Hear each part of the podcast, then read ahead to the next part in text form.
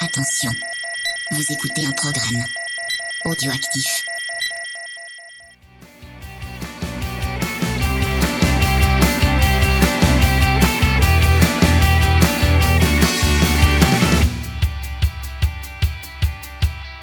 Salut à tous, on se retrouve pour un épisode hors série consacré au début de saison en Super Sport et plus particulièrement au GMT puisqu'on a avec nous ce soir euh, Rémi Guyot qui est responsable de la communication. Bonsoir Rémi. Salut Cyril. Et évidemment avec nous Pierre. Bonjour tout le monde. Salut à tous.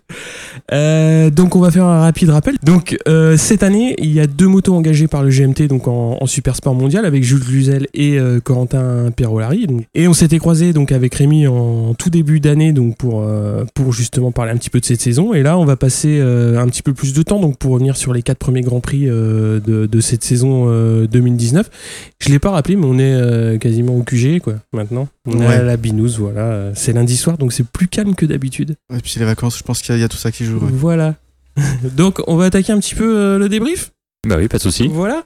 Donc, euh, bah, le- la saison a commencé en Australie. À la con- Hmm. Ouais, vas-y. Bah, en Australie, c'était euh, le, le, le grand saut parce que Mm. l'année dernière, on était en super sport, mais on avait raté quelques courses qui étaient en concordance Mhm. de date avec l'endurance. Donc là, c'était la première fois que on arrivait en Australie avec euh, deux motos qui étaient prêtes. Parce que l'année dernière, on est arrivé en Australie avec Mike Dimiglio un petit peu dans le flou. On, voilà, on, on commençait dans la catégorie. Là, en Australie, on avait déjà pris un petit peu d'expérience l'année Mhm. précédente. Euh, on arrivait avec Jules Cluzel en plus, Ouais. qui était, euh, voilà, qui était, euh, je dirais, le, le fer de lance de l'équipe et puis même de l'armada française du super sport. Ouais. Donc le GMT devait pas se rater quand ils sont arrivés, quand ils sont arrivés en, en Australie. Et ça s'est plutôt bien passé. Jules, il fait, il fait deuxième. Et euh, Corentin termine, euh, il me semble, septième. C'est ça, ouais. Euh, alors Corentin, il avait eu un petit problème de pression de pneus sur la, sur la grille de départ. Il Mm. avait dû partir en dernière place. Mm. Et il avait fait une excellente course parce qu'au premier virage, il en sort euh, 14e. Ouais. Puis après, il entame une remontée, il finit à la 7 place. Donc franchement, pour Corentin, c'était une, une super course. Bien sûr, ça aurait pu être un peu mieux s'il n'avait pas connu ce, ce petit désagrément. Et pour Jules, voilà, une deuxième place qui était un petit peu chanceuse parce que Caricasulo avait eu un problème dans la, au moment du, du, comment dire, du passage au stand pour Ouais. euh, changer Flag to flag, le flag to flag. Voilà. Donc il y avait un petit problème de béquille arrière. Et donc euh, Jules a- en a bénéficié et fini deuxième. Il y avait eu aussi un, voilà, une petite. euh, on avait senti une, une performance moteur euh, du côté du GMT un peu, un peu moins performante par rapport à la Bardal. Ouais. Surtout dans la ligne droite de- des stands, on avait vu que voilà, il y avait vraiment. Il y avait vraiment une différence. Malgré ça, Jules, euh, il a réussi à, à en tirer le, le maximum de, de sa Yamaha R6. Et puis, euh, il termine avec la deuxième place. Donc, c'était de bon augure, même si on savait que pour la Thaïlande, il fallait se, se préparer parce qu'il y a encore un circuit avec euh, des grandes lignes droites où il fallait Mhm. avoir un beau moteur. Et puis, euh, c'est ce qui, ce qui a été le cas pour la suite parce que ça a plutôt bien fonctionné à ce niveau-là. Ouais, puisque ça a poursuivi donc en Thaïlande euh, mi-mars. Et euh, première victoire, euh, ouais, on l'a pas rappelé, mais euh, c'était la première, le premier podium pour le GMT en vitesse, Mm. avec la deuxième place de, de Cluzel. Et donc là, c'était la première pole en vitesse pour, euh, pour Jules. Oui, la première pole. Pour le GMT, pardon. Oui, pour le GMT, oui, pour Jules, il en avait un petit paquet déjà avant. Voilà. Mais euh, non, et puis c'était le premier podium en Australie, il faisait forcément plaisir parce que Mm. euh, en 2006, on était en, en super sport avec David Cheka, il avait fait des quatrièmes places à l'époque, on va dire la- à la belle époque du super sport, même Ouais. si aujourd'hui ça l'est encore euh, un très beau championnat. À l'époque, il y avait des, des noms qui vont résonner comme euh, Charpentier, euh, Mm. Kevin Curtain. Euh, voilà, c'était à l'époque euh, du Superbike avec des Haga, des Corsair. Voilà, Ouais. c'était une époque du, du Superbike qui euh, qui fait qui fait rêver. Et puis euh, bah là, le premier podium, il a fait office de récompense, surtout à la première Mm. course euh, de la saison et la première pole, première victoire en, en Thaïlande. euh, Forcément, euh, ça fait ça fait ça fait rêver. Ça, ça a fait rêver surtout surtout Christophe qui lui est tant passionné de, de vitesse, euh, qui a lâché l'endurance parfois, voilà, qui était c'était un petit peu douteux comme, comme lancement. On sortait de, de l'endurance où on était, euh, on était favori. Ouais, et puis on arrive en super ouais. sport. Ouais, c'est ça, on arrive en super sport un petit peu en tant que par la petite porte. Mm, mm. Et, euh, et donc là, cette, cette victoire, cette pole euh, dès, le, dès le deuxième course, et puis Corentin qui en plus est performant aussi pendant le, pendant le week-end, c'était forcément euh, que du bonheur. Euh, ouais, il s'est passé un- une grosse frayeur pour, pour Corentin en début de course en Thaïlande. Oui, en Ouais. Thaïlande, ouais. Donc c'était, il part un petit peu loin, la 15e place. Il avait eu des difficultés pendant le, euh, pendant le, pendant le week-end, parce qu'il faut savoir que Corentin, il a fait euh, seulement, on va dire, une demi-saison l'année dernière Mhm. avec nous. Donc l'Australie, la Thaïlande, il connaissait pas. Et puis euh, là, il connaîtra pas Imola Mhm. aussi. Donc il voit trois courses, qui, trois circuits qu'il doit découvrir. Et la Thaïlande, il, a eu un petit peu de difficulté, pas à découvrir le circuit parce qu'il est très fort pour ça. Mais c'était en termes avec la moto, la chaleur, il y avait beaucoup de, beaucoup de choses. Il a, il a perdu beaucoup de temps. Euh, euh, voilà, dans, dans les stands aussi. Mhm. Donc il, il part 15e et dès le premier virage, en fait, euh, il y a un contact devant lui avec euh, Badovini qui chute Ouais. et il passe par-dessus la moto avec une cascade. Une belle photo. voilà, une belle photo. Et euh, il repart dernier du coup à la sortie du premier virage. Donc une deuxième fois, il part Ouais. dernier et puis il remonte 11e. Donc euh, voilà, et en plus il repart à la fin de la Thaïlande 6e au championnat. Donc un peu inespéré, parce qu'après une, après une septième place et une onzième place, repartir sixième, euh, voilà, c'est assez inespéré. Et euh, donc on, on pourrait voir le, le verre à moitié vide en se disant qu'il aurait pu faire beaucoup mieux et peut-être être quatrième ou cinquième du Ouais. championnat en repartant. Mais là, franchement, au vu des, euh, des, euh, des événements, il peut vraiment être content, même de lui, parce que euh, voilà, il n'est pas fini par terre, il a su, pré- su- su faire preuve de calme, pardon. Ouais. Et franchement, euh, c'était deux belles courses pour Corentin. Euh, justement, quand Corentin euh, découvre euh, un, un circuit comme ce qui, ce qui s'est passé, est-ce qu'il a beaucoup de soutien de la part de, de Jules? Est-ce qu'il y a un gros partage de données? Est-ce qu'il y a un partage d'expérience entre les, entre les deux pilotes? Alors il faut savoir que, euh, par exemple, Corentin, quand il connaît pas le circuit, il va faire le tour à pied la veille, Mhm. donc déjà pour repérer les virages. Jules il va pas forcément le faire parce qu'il Ouais. c'est déjà beaucoup d'années qu'il en fait les tours, donc, euh, donc il n'en a pas forcément besoin. Et puis l'expérience aussi lui sert. Mhm. Euh, après, Corentin, il a, il a assez, assez incroyable à ce niveau-là, c'est que il, dit euh, je vais y aller calmement euh, les premiers tours pour découvrir, et puis au final, euh, il se retrouve souvent derrière quelqu'un en fait Ouais. dès les premiers tours, et au final, il roule plus vite que la moitié du plateau sur son tour de découverte. D'accord. Et puis au final, en trois tours, il est dans le rythme, de, de- de- enfin, le rythme dans lequel il est sur les circuits euh, qu'il connaît. Et donc, en fait, le partage d'expérience, il se fait pas vraiment parce que Ouais, même rien il qu'à la, à la mi-séance, il, est, il est déjà dans le rythme. Donc ça, c'est vraiment impressionnant pour concernant Corentin. Et puis une fois forcément que la séance est finie, de manière générale, il y a toujours un partage de données dans le, dans le box du GMT.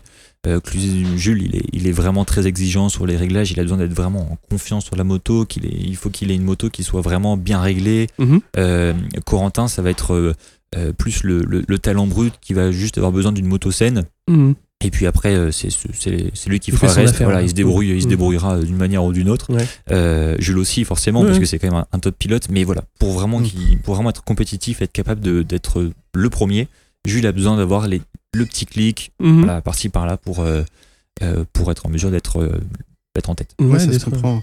Mais après, tu veux dire qu'en gros, il n'y a pas de, de paravent dans le box comme il y a eu à l'époque entre Lorenzo et Rossi. euh, Il n'y a pas de, de guerre de, de pilote. Enfin, ça se voit. Donc je Euh, oui, oui, ça se sent.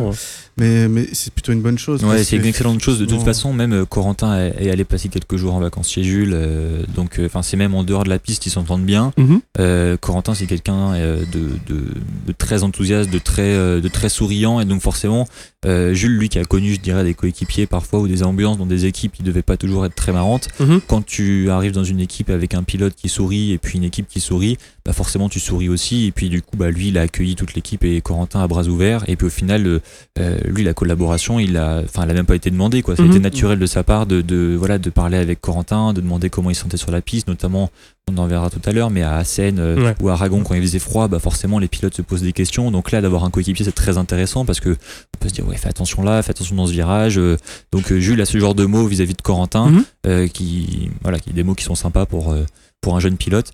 Et puis, euh, et puis, et puis ça tire Corentin. De toute Mhm. façon, quand Bah un ouais, pilote qui joue devant, ça le tire aussi. Lui, ça le motive. Donc, euh, franchement, euh, une super ambiance.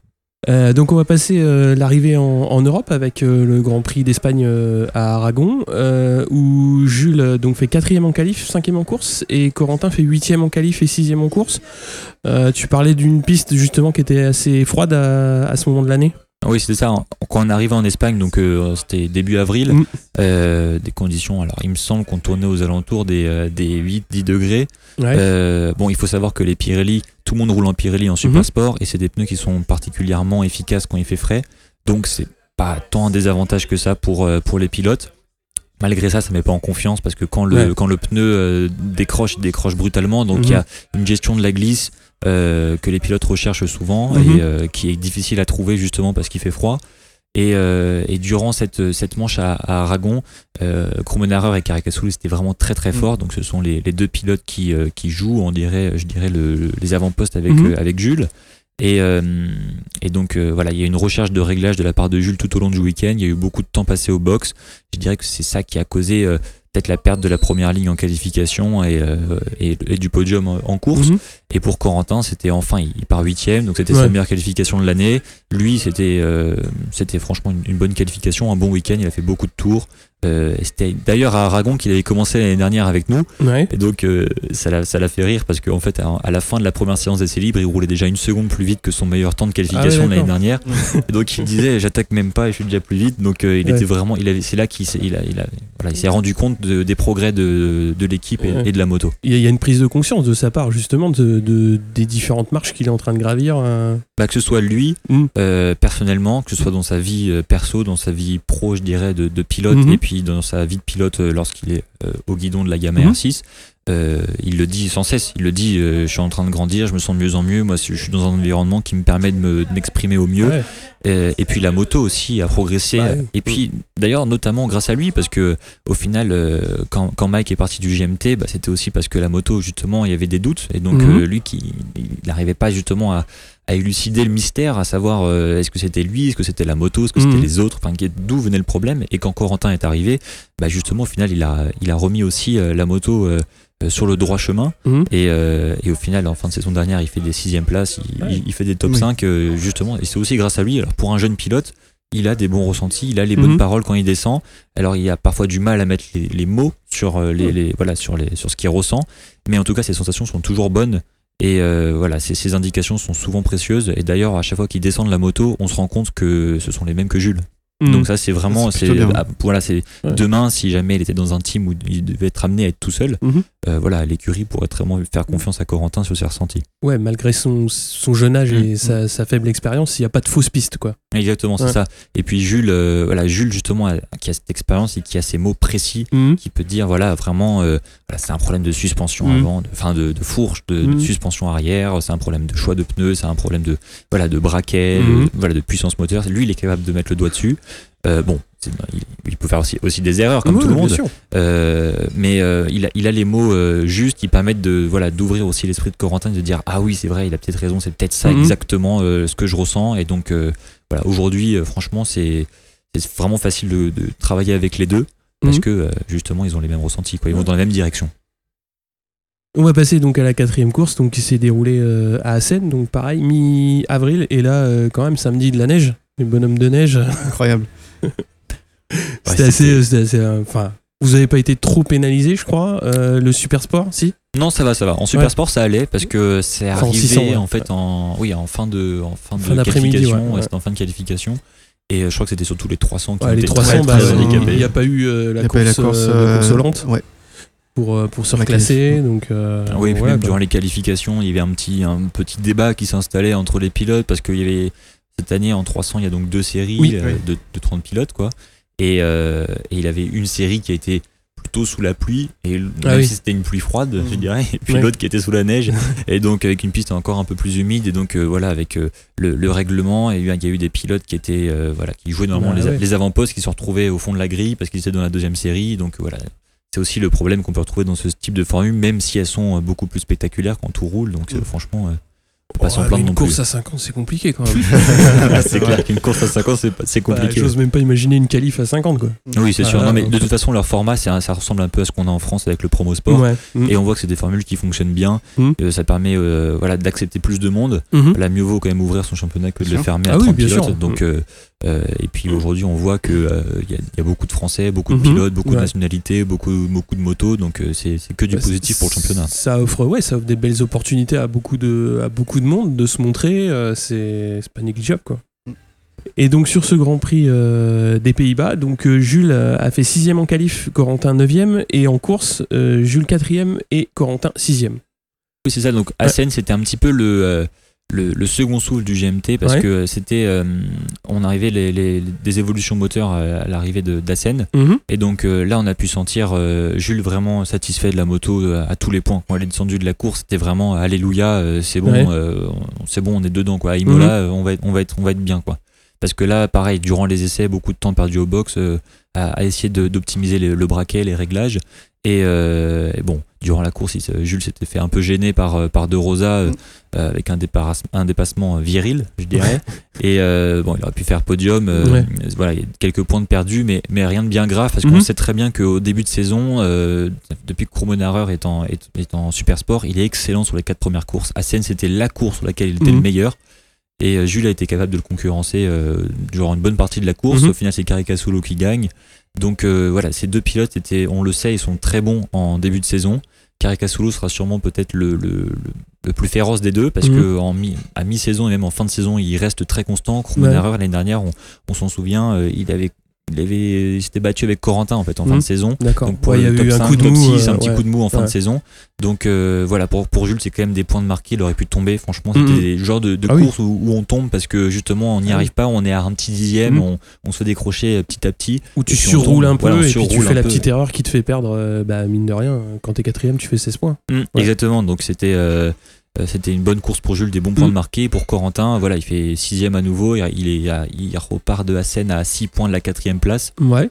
dans un championnat du monde euh, après ta pro- au début de ta première saison complète en mondial de d'être sixième à quatre courses de après quatre courses et puis à quatre points de la quatrième place franchement Exceptionnel. ouais, Mm. c'est- c'est c'est assez, assez bien Tu parlais d'évolution moteur, euh, il y a eu quoi comme euh, évolution euh, concrètement? Alors en fait il faut Si- si savoir on que peut en parler, hein. oui, oui en fait et- en fait la différence majeure c'est que euh, le team de Chromonara et Caricasolo euh, le préparateur est un privé, si je peux dire, c'est-à-dire Mhm. c'est une personne qui facture des, euh, des préparations de moteurs, qui s'appelle. Marcus Eschenbacher, Mhm. et qui, euh, en fait, c'est aussi le chef mécano ou l'ingénieur, je sais plus, ingénieur, je crois, de Joan Zarco chez KTM. C'est lui qui a fait les moteurs pour M- Aprilia MotoGP auparavant. Il travaillait avec Yamaha il y a très longtemps, donc c'est là qu'il a appris à faire d'excellents moteurs pour, le, pour les R6. Et tous les très bons moteurs qu'on va retrouver dans les teams privés, c'est souvent lui qui est derrière euh, et qui, voilà, qui, euh, c'est quelqu'un de privé qui facture les Mhm. moteurs. Du côté du GMT, c'est Yamaha directement, c'est Yamaha Europe, Mhm. donc c'est Andro- Andrea Dosoli, euh, le responsable racing de, de Yamaha, qui Mhm. est derrière et qui emploie euh, Bruno, qui est donc euh, ce- celui qui faisait les, les moteurs de Lucas Mayas l'année dernière Ouais. euh, au GRT Mhm. et qui cette année s'occupe des moteurs du GRT aussi en Superbike. Mhm. Et donc on passe par eux. Et donc c'est en collaboration avec Grégory qui travaille au GMT Mhm. et Bruno de Yamaha Europe qu'il y a une préparation moteur. Donc Grégory va souvent en Belgique parce que euh, Mhm. Bruno est belge et donc il y a des, il y a des, euh, il y a des, comment dire, des échanges qui s'établissent euh, entre les deux. Et puis après les- la préparation moteur concrètement euh, dans un super sport c'est assez réglementé. Mhm. Euh, donc on n'a pas le droit de faire grand grand chose, Ouais. sachant qu'on est limité en termes de moteur durant l'année, donc ça va surtout être des arbres à cam à tester, euh, une préparation de culasse qui va être particulière, et c'est surtout ces deux axes qui vont être euh, optimisés pour d'aller chercher un, deux, trois chevaux. Ouais. Euh, de toute façon, on va quelque pas chose chercher qui fait, beaucoup quoi. plus parce qu'on ne cherche pas à comprimer trop parce que euh, voilà, il faut que le moteur fasse euh, un certain nombre de kilomètres. Euh, et donc, il faut quand même le préserver. Mhm. Donc voilà, on est assez entre la recherche de performance et une fiabilité. Voilà. Donc c'est assez c'est un équilibre qu'on a pour l'instant trouvé parce qu'on n'a pas on n'est pas pénalisé par le nombre de moteurs euh, Mhm. nous au GMT pour l'instant. Et, euh, et donc ça arrive avec le temps justement, on arrive avec des pièces à, grâce à Yamaha à progresser. Forcément, ça va pas assez vite parce que quand il y a une course, euh, voilà, on aimerait que ce soit pour la prochaine. Ah mais en bah tout oui. cas, à Seine, c'est arrivé. Et puis Jules, on était vraiment content. Corentin aussi, parce qu'ils ont la même moto, tout pareil, le même réglage, même moteur, ils ont tout pareil. Donc euh, les deux pilotes étaient très contents. Jules était plus en mesure parce que de, de juger parce que c'était lui qui était derrière Chromonareur et Mhm. Caricasolo durant la course. Mais voilà, ils ont été tous les deux très contents. Bah, Corentin, il a fait une bonne partie de la course aussi euh, à Seine euh, dans, le, dans le bon paquet, quoi, on va dire. Ouais. Il, il est décroché euh, un peu après la mi-course. Ouais, c'est ça. ça Et puis il était à la lutte avec euh, Lucas Mayas, qui est pas non plus Ah euh, oui, un manche, bah hein. oui. Bon, et qui découvre sa nouvelle moto cette année, mais euh, euh, oui, non, il était à la lutte avec son coéquipier aussi, enfin Okubo, le, le coéquipier de Mayas, Mm. donc euh, il finit devant les deux. Euh, non, il a fait une belle course, euh, encore une fois, euh, Corentin. euh, moi, je suis étonné de voir son adaptation rapide, comme tu dis, euh, sa progression constante. Ouais. Euh, pour l'instant, il fait que, que montrer qu'il progresse, il progresse, et on ne sait pas où potentiellement il, il- il va, va s'arrêter, quoi. Mais c'est c'est bien pour le, pour le GMT, je pense. Bah oui. Mm. Et Clair. puis même, il faut noter aussi que, que Lucas Mayas, lors de là, des deux dernières courses Mm. euh, en Europe, il a quand même passé déjà un premier step. Lui qui avait Mhm. du mal, Oui. surtout en Australie et en Thaïlande, c'était vraiment, enfin pour lui, ça devait vraiment être, euh, voilà, le, voilà, il mangeait vraiment, vraiment du mal. Ouais. Et, euh, et là, les coups de deux courses européennes, quand Corentin s'est battu avec lui, c'est aussi quand Lucas a fait un step. Mm. Donc ça le tire et puis c'est un pilote d'expérience. Voilà, les deux s'entendent bien en plus en, Mhm. dehors du, en, en dehors de la piste. Donc euh, voilà, c'était assez sympa, je pense, pour lui de, de battre entre guillemets le, le plus ancien, le plus ancien des deux. Mais Lucas, je pense que durant la, durant la saison, il va être capable de faire de, de belles choses parce que euh, là, il était franchement à la régulière. Il aurait pu jouer le podium. Il est un peu perdu en fin de course à Assen, Mhm. mais euh, il était, c'était la première fois de la saison qu'il avait été enfin en mesure de pouvoir euh, jouer le top Mhm. 3 durant les essais sous la, sous la pluie. Ça avait été le plus rapide. Donc euh, franchement, euh, moi Lucas, je, je miserais sur lui, euh, même peut-être pour une des- victoire en fin plus- d'année, Plus pourquoi que pas. des coups donc, non, en fin de saison, quoi. hmm, ouais. Non, franchement, c'est bon courage à Lucas parce qu'il a vraiment eu dû, dû avoir du mal au début, Mm. Euh, un changement difficile et puis c'est quand même un pilote français qui, qui, qui roule devant et c'est Mhm. toujours plaisant pour Ah bah oui. moto français Ouais. d'avoir des Français qui roulent devant. On va faire un petit point championnat justement au tiers. Donc c'est Krumena, Oh, je Ouais, sais pas, les deux, je crois que ça se doit les deux. allez. Krumenacher qui est en tête avec 90 points devant son coéquipier donc chez, chez Bardal euh, Caricasulo 73, Jules Cluzel troisième avec 69 points devant Grand Gradinger avec euh, 40 points donc du team euh, Calio, Okubo 37 et Corentin Perolari 34 donc sixième, Lucas Mayas 32 points donc euh, Okubo et Mayas sont chez Puccetti et euh, Jules Danilo est 13e sur, euh, sur Honda. Oui. Donc ouais, on a fait le tiers du championnat. euh, bon, 21 points, c'est... Bah, moi, ce que je vois du, du classement après 4 courses, hein, c'est qu'il y a clairement euh, le trio euh, Ouais. Cluzel, Caricasulo et Krumenacker qui se détache déjà. Il y a déjà un gros trou, quoi. Donc euh, voilà, il y a plus de, plus de 29 points d'écart. Mm. Euh, donc euh, Cluzel, il a ses adversaires. Après Perolari, pour l'instant, euh, Corentin, il est dans, dans le deuxième lot, on va dire, pour euh, viser une quatrième place euh, au classement général à la fin de la saison. Euh, là, rien n'est perdu euh, pour lui, au contraire. Mais, euh, mais c'est intéressant de, par rapport à ce que tu as dit tout à l'heure, que les Yamaha du team Bardal, c'était un moteur privé, parce que c'était un- une question que j'allais te poser. Effectivement, on a vu les, les Yamaha Bardal très. Bon, les, les pilotes sont pas des manches, hein, mais Mm. euh, notamment en Australie, euh, c'était choquant de voir à quel point Cluzel ne pouvait rien faire contre ces deux motos. Là, là tu considères qu'après Assen, les motos de Jules Cluzel, de Corentin sont au même niveau de performance que les Yamaha Bardal? Après, c'est compliqué de comparer vraiment Mm. d'un point de vue puissance, sachant Mm. qu'on a, on, on fait pas les, les tests moteurs sur le même banc. Mm. Euh, voilà, on sait que quand sur deux bancs différents, deux marques différentes, bah, on n'a pas les mêmes euh, euh, sorties en termes de, de chevaux. Mais par contre, euh, à Assen, c'était la première fois que Jules a été capable de prendre l'aspiration de, de l'un des deux. Alors, je sais Mhm. plus si c'était Krumenacher ou, ou Caricasulo, mais il a pu le doubler à l'aspiration. Donc, déjà, ça c'est plaisant de se dire au moins quand je suis derrière lui, je peux le doubler en ligne droite. C'est-à-dire que je peux avoir une stratégie. Si jamais la ligne, la ligne d'arrivée est un peu loin dans la ligne droite, bah, je peux le doubler à la fin. Voilà, je suis pas obligé de le doubler dans le dernier virage. Et puis, Ça ouvre des portes, quoi. ça ouvre des Ouais. portes, voilà, des possibilités. C'est permet de prendre moins de risques aussi de doubler dans les virages, des fois sûr. un peu plus, Ouais. euh, là, quand c'est un peu plus tendu. Mhm. Euh, mais donc voilà, franchement, euh, à partir de, de Imola, euh, même en, en fin d'année, on, voilà, on- on- de toute façon, le moteur ne, ne sera pas du tout un handicap euh, pour Jules. Et pour Corentin d'ailleurs aussi. Et oui, puisque Imola, c'est dans quoi? C'est dans 10 jours maintenant? C'est un dans peu 10 plus, jours. ouais. Mm. Est-ce que, euh, alors tu me corriges si je me trompe, hein, mais j'ai j'ai entendu parler, c'est peut-être pas à Imola, mais que Kenan Sofoglu il allait faire une pige, une wildcard, c'est pas à Imola je crois Imola ou Misano, l'une des deux, parce que Ouais. Euh, est, est un team italien. Mm. Alors, Ah, euh, oui. c'est- pour ça, c'est sûrement pour ça. Donc euh, voilà, après, euh, quelle en est la, vraiment la, la, la- la raison euh, Je suis pas dans le team, donc je sais pas trop, mais je pense que c'est surtout euh, le fait que euh, pour Puccetti, c'est- important d'avoir des motos qui, qui jouent devant. Là, Lucas, il a passé un step, euh, Okubo aussi, parce qu'il joue avec Corentin, Mhm. alors que ça a été aussi un peu compliqué pour lui en début de saison. Et donc d'avoir Kenan, ça permettra de mettre une chance en plus pour éventuellement faire un podium en Italie. Je pense que Mhm. pour, pour le team Puccetti, ça doit être très, très important pour eux. Bah, S'il fait des wildcards comme Pasini en, en Moto 2, euh, c'est bien. ouais, bah euh, ouais. euh, Enfin, Sofoglou, les white cards, euh, souvent, euh, ça faisait mal, quoi. Après, euh, vis-à-vis du championnat, là, on a Oui. vu que Cluzel, il a, Jules a, a 69 points. Mhm. Alors, euh, il avait le même nombre de points l'année dernière. Euh, il- alors, je crois qu'il en avait 61, mais à 8 points près, euh, il était deuxième, deuxième au championnat, Mhm. juste derrière Cortese.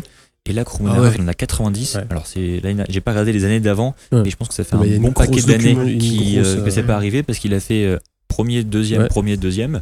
Donc, euh, en termes de, de, de- de performance et puis de, voilà, de, de challenge pour le. Super Sport cette année, c'est pour Jules, c'est c'est vraiment un vrai défi parce que c'est rare que deux pilotes dans un même team, enfin roulent dans un même team et soient aussi performants.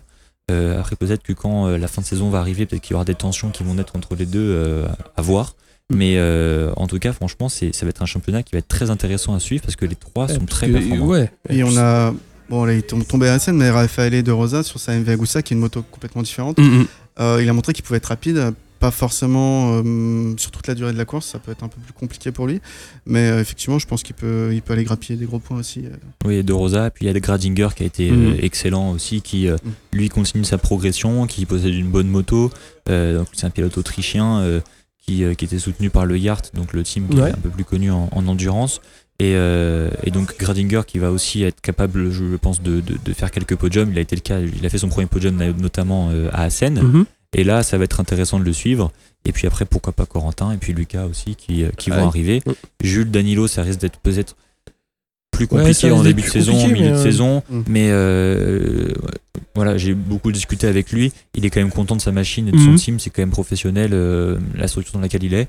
La moto est quand même, même si elle est un peu vieillissante, il en est quand même satisfait parce que euh, voilà, d'un point de vue moteur notamment, euh, c'est une machine qui est performante, qui lui permet de s'exprimer par rapport à l'année dernière en Moto 2. et, Ouais. voilà, c'était vraiment compliqué pour lui. Ouais, c'est là où. qu'il a fini tout le temps dans les points, sauf quand il a eu sa panne. Oui, c'est Ouais, ça, il ouais. me semble qu'il a tout le temps terminé dans les points. euh, Parce que enfin, t'as vite fait de finir la tête dans le sac quand tu passes une saison en moto 2 à- Catastrophique. où tu, tu, tu marques pas de points et tu galères. Quoi. Bah, il faut retrouver la motivation surtout parce Exactement, imaginer quoi. que lui en plus euh, euh, comparé à d'autres pilotes il voyageait tout seul c'est-à-dire Ouais. que quand il allait en outre-mer bah, c'était tout seul avec son Ouais. casque sur les oreilles il partait euh, de chez lui et puis il allait sur la course et puis quand tu sais que c'est sûr que tu termineras Bah bah, oui. dans les 5 5 10 derniers pour se motiver pour, aller aller, faire quoi. ça c'est on n'a pas envie d'y aller et donc en plus de se relancer dans un championnat où on n'est pas sûr euh, d'être performant même si on croit en soi Mm, mm. on, on connaît pas euh, la moto, on connaît pas l'équipe, on connaît pas le niveau du championnat parce qu'on n'y a pas roulé, on Ouais. connaît pas certains circuits. Mhm. Euh, voilà, c'est franchement pour Jules, c'est quand même un bon début de saison. Il a été solide. En Thaïlande, il était euh, 8 ou 9e. Il se battait avec Mayas avant d'avoir un problème technique.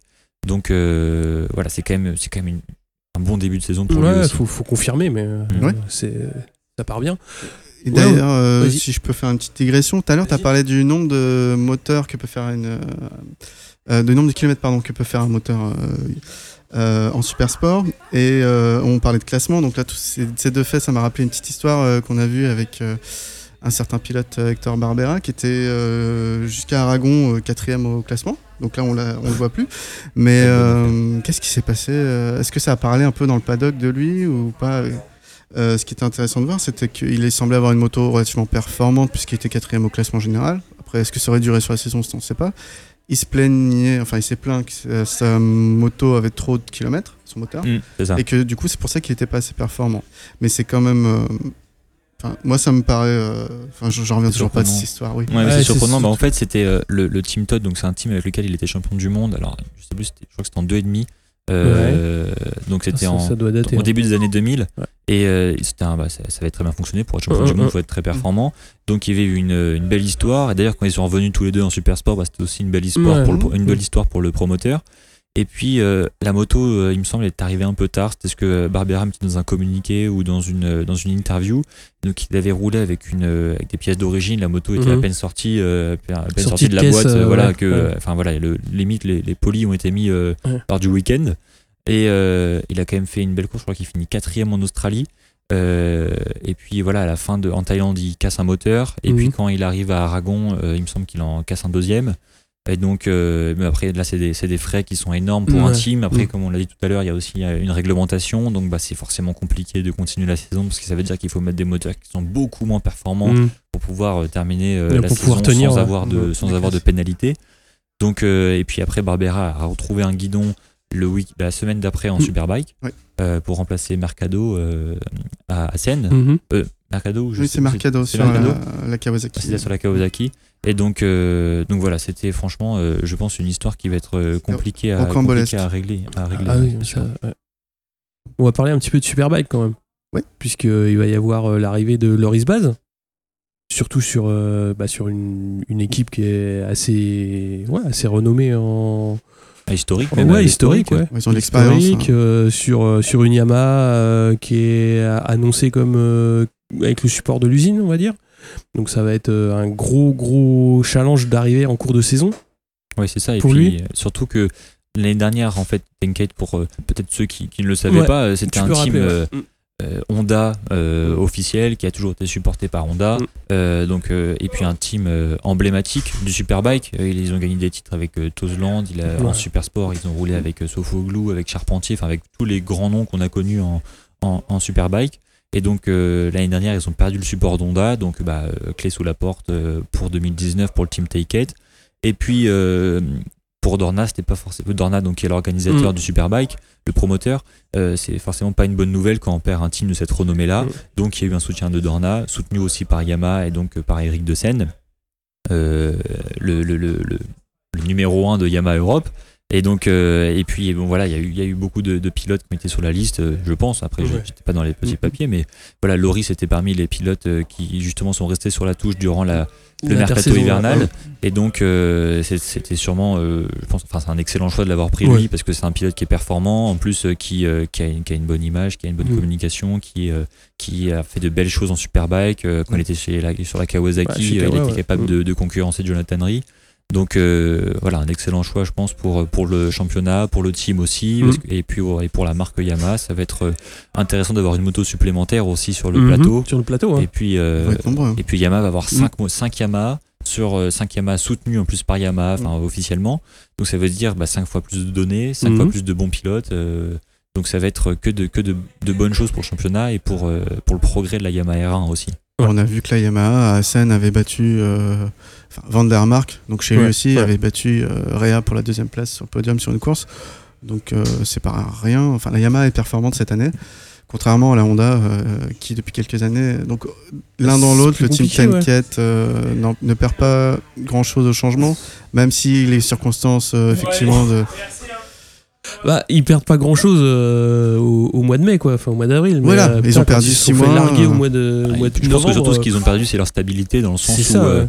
Euh, avec Honda, c'était une histoire, c'est un petit peu comme si, euh, je pense, on décrochait le GMT du, de Yamaha Ouais, ou qu'on ça, décrochait ouais. bah, euh, Valentino Rossi de Yamaha. C'est ce genre Ouais. de, c'est ce genre de lien Ouais, qu'il y a que, les gens font hein, rapidement. En fait, le Tenkate était Honda, Mm. et donc euh, c'est un petit peu, bah, c'est une histoire à reconstruire aussi, Mm, mm. une stabilité à reconstruire. Voilà, euh, retrouver des partenaires, des sponsors qui permettent bah, euh, dans 5 ans, dans 10 ans, de passer de Yamaha à Honda, à Kawasaki, à Ducati pour le team Tenkate. Mm. Donc euh, voilà, et puis euh, je pense d'avoir un pilote comme Bass, ça va être vraiment quelque chose de, de positif pour eux. Parce que c'est une valeur sûre du Superbike, c'est un pilote qui a Mhm. fait toutes ses preuves, donc euh, voilà, pas de doute vis-à-vis du pilote, c'est déjà une bonne chose pour une équipe. Oui. Bah, Qu'est-ce que t'en penses justement de cette grosse domination en Superbike de Ducati? Ce qui est intéressant, j'ai euh, vu la, la course de, de championnat Superbike l'année dernière, euh, euh, la semaine dernière anglais, Ouais. Superbike anglais, Ouais. et on a vu que les deux Yamaha étaient, euh, donc c'était Mackenzie et O'Halloran qui ont Mhm. dominé, surdominé la, la première manche. Après, à savoir qu'en en Superbike anglais, il n'y a pas d'électronique euh, comme le launch control, l'anti-cooling, Mhm. tout ça, donc c'est tout au pilotage. Et là, on s'est rendu compte que la Ducati avait eu un petit peu plus de mal, euh, contrairement à ce qu'on voit en Superbike avec euh, Bautista. Donc je pense que la moto fait pas tout. C'était pour un peu pour venir à ça. Je voulais faire le Ouais, lien pour ça. ça, C'était ouais. dans le sens Mhm. où Bautista, il faut souligner que c'est un excellent pilote. Quand il a Mhm. fait euh, une wildcard avec euh, la Ducati officielle en MotoGP, il finit quatrième. Ouais. Euh, c'est un pilote qui est champion du monde en Grand Prix. Euh, voilà, c'est franchement c'est un, un top pilote. Et puis quand il arrive dans des conditions comme celles dans il est arrivé, dans un team officiel, dans un euh, avec euh, au bon moment, avec la bonne moto, euh, bien entouré, dans de voilà avec vraiment le soutien de l'usine derrière lui, parce qu'il était passé de la Ducati de, du team Angel Nieto à, Mm, mm. à la Ducati Superbike. Voilà, c'est c'est que du positif pour lui. Et puis on l'a vu avec son coéquipier Chas Davis, c'est quand même pas voilà, c'est quand même pas un âne. Il, Mhm, roule vite aussi, il oui, sait rouler vite. Il a eu beaucoup de mal au début avec l'adaptation et tout ça. Et puis Bautista, c'est dès le début, il a, il a Ouais. été euh, excellent, quoi. Donc euh, euh, c'est c'est même si pour le championnat une fois de plus, euh, voilà, il peut y avoir des détracteurs pour dire que bah voilà, ça perd un petit peu de de, de côté un côté spectaculaire, comme il y a- on a vécu les quatre dernières années avec Jonathan Rie à Kawasaki. Maintenant, c'est la Ducati avec Bautista. Donc, euh, mais malgré ça, on peut que souligner le- l'incroyable performance parce qu'il faut quand même, euh, faut le faire. 9 victoires. Ah oui, non, moi j'ai pas de euh, doute. euh, la moto, c'est une bonne moto, ça, on n'en doute pas. Mais comme tu as dit, il y a le pilote qui fait beaucoup de choses. On voit Jalen Laverty ou, ou Chase Davis, ils ont eu beaucoup plus de mal à la maîtriser. Après, c'est pas forcément.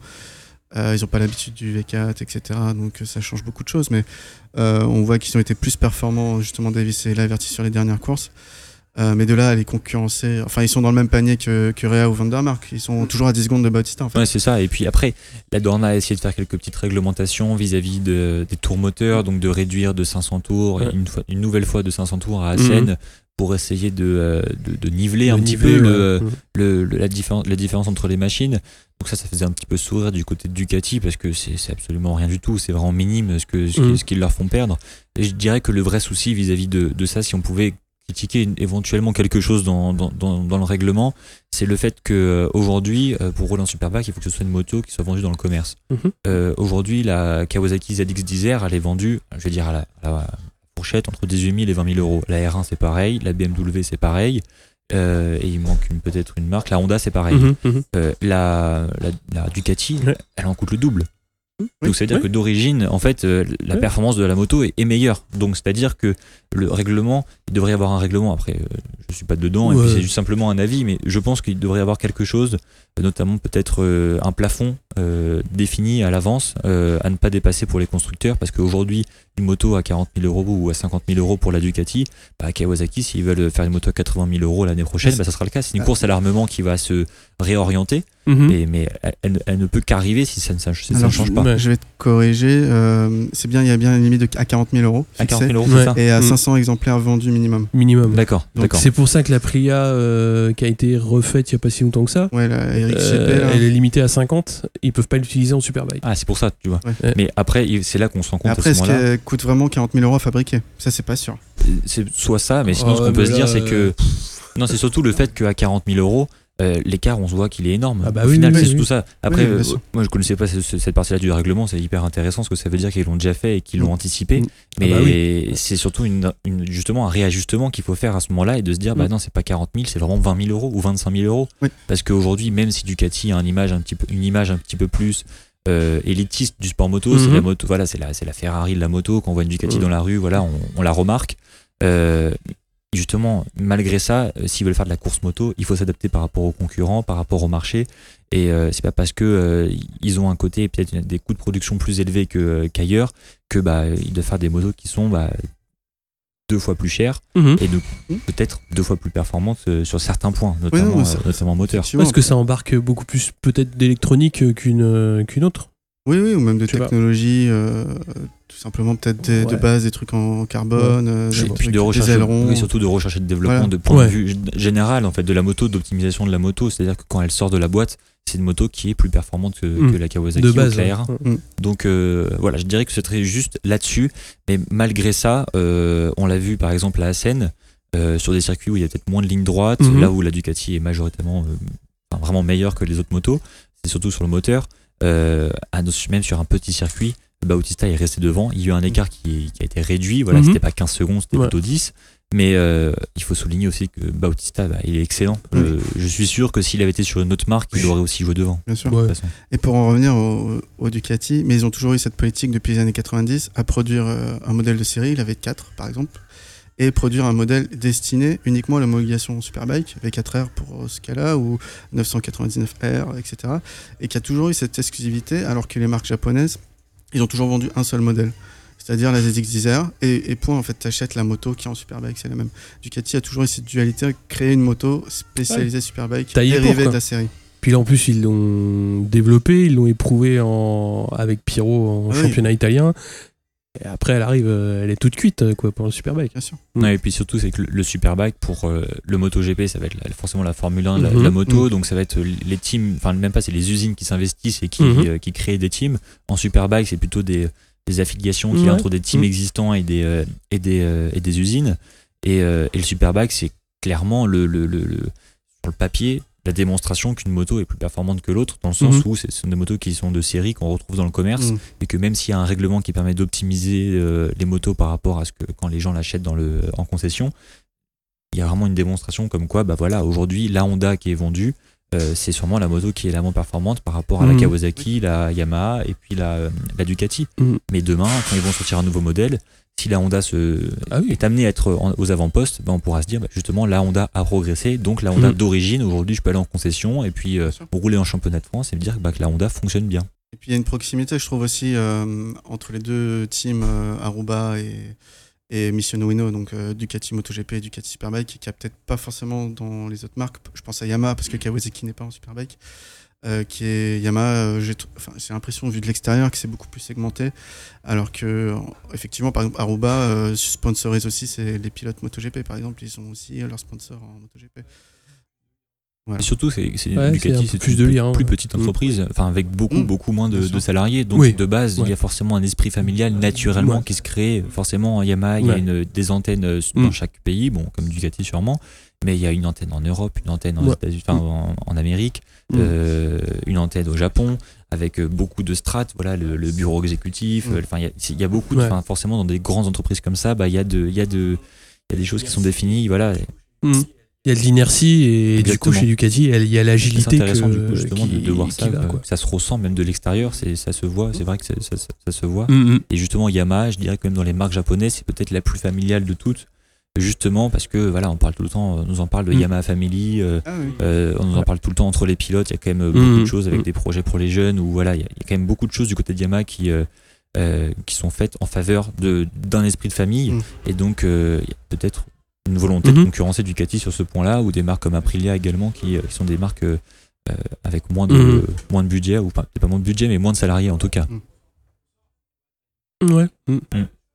Ouais, taille un petit peu plus humaine, enfin un petit peu moins. Ouais. Bon, on a fait le tour? Bah oui. Euh, Ouais. J'avais juste une question à poser. Il y a les- l'European Talent, euh, non, l'European Super Sport qui a commencé Mhm.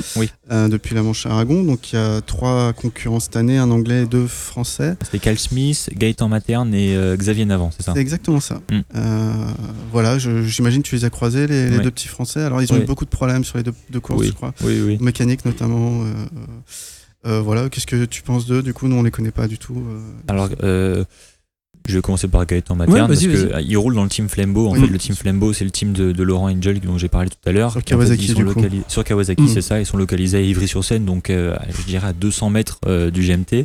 Euh, donc forcément il y a un esprit un peu pote qui Ouais. se développe entre nous. Et puis euh, et puis Gaëtan euh, voilà j'avais roulé avec lui en championnat de France Super Sport donc bah, je le connaissais je savais que, qui il était quand il est arrivé. Et voilà lui il savait en arrivant il avait pas de il, avait eu un titre en 600 Pirelli Ouais. en championnat de France euh, mais il n'avait pas euh, dominé le championnat Super Mhm. Sport général donc il savait que quand il allait en championnat du monde Super Sport c'était vraiment pour apprendre pour s'inspirer des meilleurs voilà prendre des roues euh, engranger un maximum de tours et d'expérience derrière les pilotes Euh, il a eu quelques problèmes mécaniques euh, à Aragon et à Assen qui l'ont qui l'ont fait passer beaucoup de temps au box Mhm. euh, décidément. Et puis, euh, donc, lui, l'objectif, je dirais que c'est vraiment un objectif personnel qu'il va avoir. Euh, il a eu le malheur de ne pas être qualifié en-. Ouais. Euh, malgré ça, il a quand même pu faire énormément de tours. Il a vraiment progressé durant le week-end. Et donc, je pense que c'est vraiment des objectifs en termes de chrono que lui va avoir. Mhm. Et puis, euh, de toute façon, les places euh, voilà, viendront, euh, viendront avec le chrono. Donc, lui, c'est vraiment, je pense qu'il est recentré sur lui, sur son pilotage, sur sa Mhm. moto. Sur, il regarde pas les autres. C'est vraiment lui, il est concentré sur ce qu'il a à faire. Euh, du côté de, de Xavier Navant, euh, le GMT euh, l'avait fait rouler à, à Carole euh, en octobre dernier.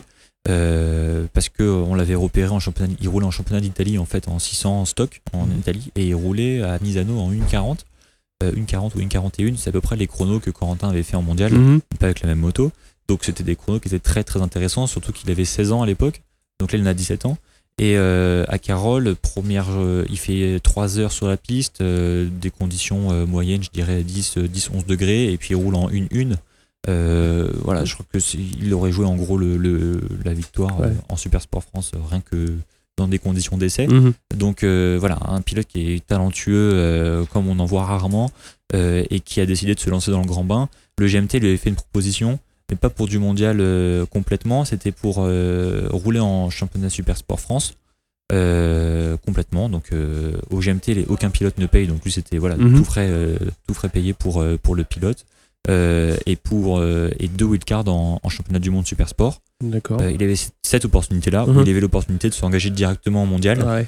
euh, sachant que honnêtement il en avait le niveau hein. Mhm. c'était euh, franchement on, on lui en veut pas du tout parce que c'est on comprend tout à fait quand on est jeune et qu'on a le niveau d'aller en mondial Faut y aller, hein. plus vite bon, on peut y aller bah, faut y aller donc il allait dans ce team euh, team DK Racing avec qui il a eu des, des problèmes également euh, mécaniques euh, des chutes voilà et un manque de confiance dans la moto Euh, voilà parce que euh, c'est c'est vraiment un pilote talentueux qui Mhm. peut faire des- de belles choses et à 17 ans il aura encore plein d'opportunités Ouais. pour montrer pour montrer ce qu'il est capable de faire donc euh, à suivre euh, à suivre et euh, voilà. Ok. Merci. Bah, Pas merci beaucoup. Rémi. merci à vous et puis euh, c'était Puis- super. Bah, super. on vous retrouve de toute façon euh, très vite, puisqu'il va y avoir Imola, Rerez, euh, Misano et Donin- Donington Park avant l'été. C'est ça. Ouais. Et après, euh, bah, à partir de septembre, Portimao, le gros rendez-vous après, ce sera Manicourt. Mm. Et euh, après, il y aura le circuit de Villicum En Argentine. euh, justement. en Argentine et Mm. Losail pour clôturer. Tu vois. Encore 8 courses Ouais, encore Ça des va- courses. ouais, ça va arriver hein. vite. Ouais, Bah ouais, c'est c'est par paquet de 4 en fait. Le, ouais, et puis il y a une grosse Sport. pause euh, l'été qui avait posé souci à Loris Baz l'année dernière. Oui. il s'en était plein. Mais euh, Non, et puis surtout, les, les deux pilotes, euh, Jules et, et Corentin, sont vraiment, se sentent vraiment à l'aise sur les, les quatre derniers. Donc sur euh, Portimao, Manicourt, Oui. euh, l'Argentine et puis euh, Losail, c'était là qu'ils avaient, euh, avaient été vraiment bons. Mm. Et donc, euh, voilà, ça sera une saison qui sera à suivre tout au long de l'année. Voilà, et je pense que le, le championnat se jouera vraiment jusqu'à la fin. Ouais, bah ouais. Et euh, ça sera intéressant à suivre. Surtout quand il y a des paquets devant qui sont quand même assez serrés, euh, Mm. bah, tout peut arriver quoi. Exactement. On l'a vu à Rerez en MotoGP l'an dernier. Et puis pour le Superbike, on verra justement ce que Kawasaki, euh, Yamaha sont capables de faire face à Ducati pour essayer de les contrer, d'aller chercher quelques, euh, bah, au moins une victoire. ouais, au moins une victoire quoi, pour essayer de. Eh, le Euh, premier qui bat Bautista, euh, Ouais, il a déjà en je crois de- qu'il a la double dose de champagne, non? Je crois qu'il est déjà en train d'exploser tous les records de victoires consécutives. Déjà, déjà Euh, 11 Oui, alors euh, Mm. il est en train de battre. Il a égalisé le record de victoire sur une saison de Réa de l'année dernière. Ouais. Et je crois a Consécutive ou non, et Non. il a battu le record de victoires consécutives qui était de 9. je D'accord. crois. Et là, il est à 11. Non, mais c'est extraordinaire. Même Ouais. il faut se rendre compte que euh, vraiment, c'est vraiment à souligner. On peut, c'est un petit peu comme on a un, un Messi ou un Ronaldo en foot. Mm. C'est souligner le fait que bah, des fois, il y a des pilotes qui arrivent sur le tard comme ça et qui, qui dominent tout. Et même quand on est devant avec 15 secondes d'avance, faut pas faire d'erreur.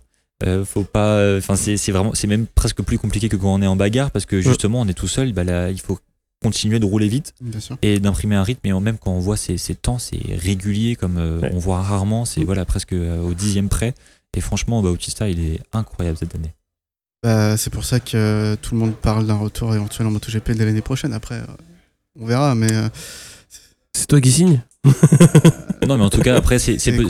c'est le genre de, de- peut-être de, de, de- clause qu'il peut y avoir dans un contrat sûr. lorsqu'on fait descendre un pilote qui Ouais. a sa place en MotoGP Ouais, bien sûr. euh, en Superbike. Voilà, ça peut très Mm. bien euh, être ce, genre tu de. descends, tu plies tout Mm. le monde et puis tu remontes quoi.